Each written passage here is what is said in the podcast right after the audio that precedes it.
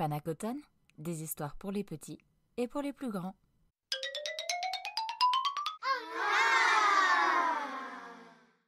Les malheurs de Sophie. Auteur La comtesse de Ségur. Chapitre 5 Le poulet noir.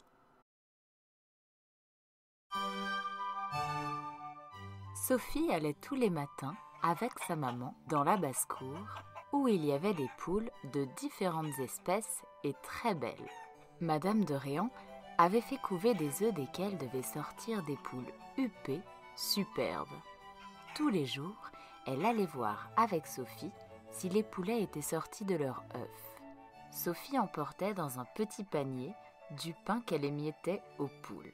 Toutes les poules, tous les coqs accouraient, sautaient autour d'elle, becquetaient le pain presque dans ses mains et dans son panier. Sophie riait, courait. Les poules la suivaient, ce qui l'amusait beaucoup. Pendant ce temps, sa maman entrait dans une grande et belle galerie où demeuraient les poules. Elles étaient logées comme des princesses et soignées mieux que beaucoup de princesses. Sophie venait la rejoindre quand tout son pain était émietté. Elle regardait les petits poulets sortir de leurs coquilles et qui étaient trop jeunes encore pour courir dans les champs. Un matin, quand Sophie entra au poulailler, elle vit sa maman qui tenait un magnifique poulet né depuis une heure. Ah, le joli poulet, maman Ses plumes sont noires comme celles d'un corbeau. Regarde aussi quelle jolie huppe il a sur la tête. Ce sera un magnifique poulet. Madame de Réan le replaça près de la poule couveuse. À peine l'avait-elle posé que la poule donna un grand coup de bec au pauvre poulet. Madame de Réan donna une tape sur le bec de la méchante poule, releva le petit poulet, qui était tombé en criant, et le remit près de la poule. Cette fois, la poule, furieuse, donna au pauvre petit deux ou trois coups de bec et le poursuivit quand il chercha à revenir. Madame de Réan accourut et saisit le poulet, que la mère allait tuer à force de coups de bec. Elle lui fit avaler une goutte d'eau pour le ranimer. Qu'allons-nous faire de ce poulet? dit-elle.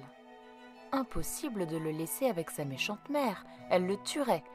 Il est si beau que je voudrais pourtant l'élever. Écoutez, maman, mettez-le dans un grand panier, dans la chambre où sont mes joujoux.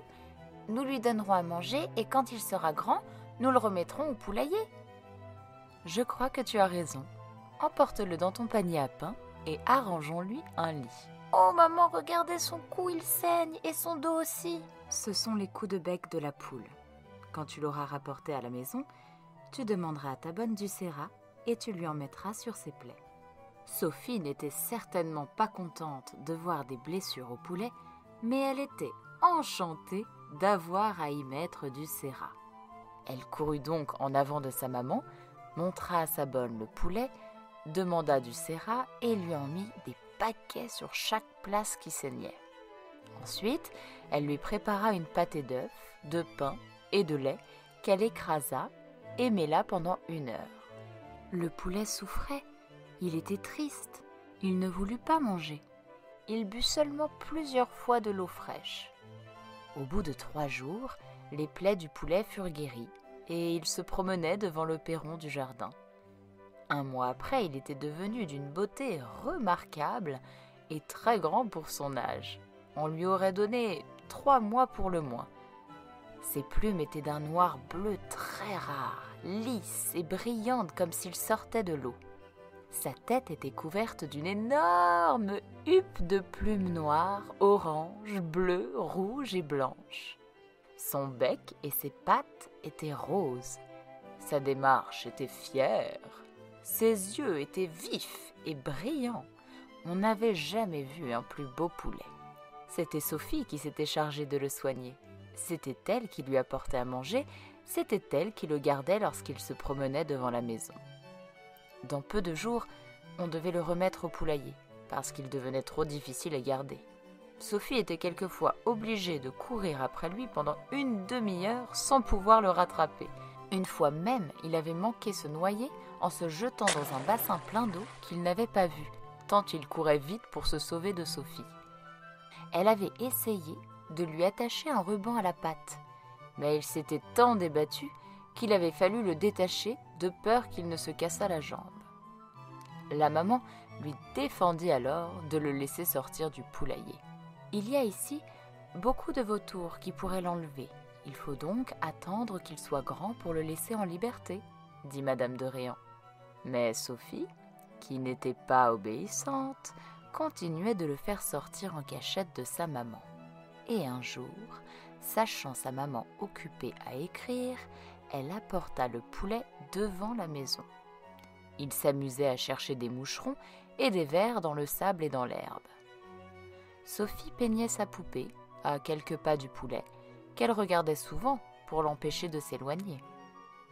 En levant les yeux, elle vit avec surprise un gros oiseau au bec crochu qui s'était posé à trois pas du poulet.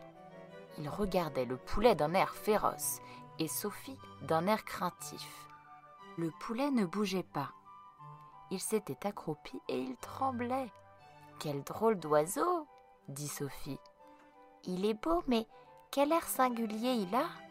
Quand il me regarde, il a l'air d'avoir peur, et quand il regarde le poulet, il lui fait des yeux furieux.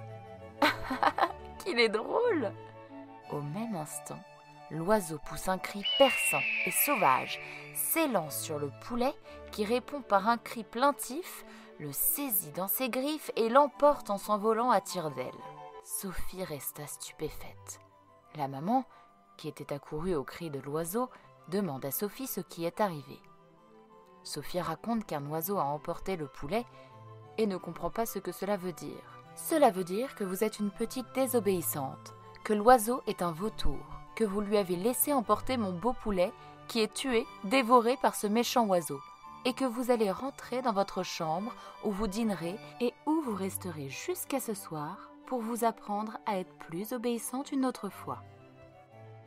Sophie baissa la tête et s'en alla tristement dans sa chambre. Elle dîna avec la soupe et le plat de viande que lui apporta sa bonne, qu'il aimait et qui pleurait de l'avoir pleuré. Sophie pleurait son pauvre poulet, qu'elle regretta bien longtemps.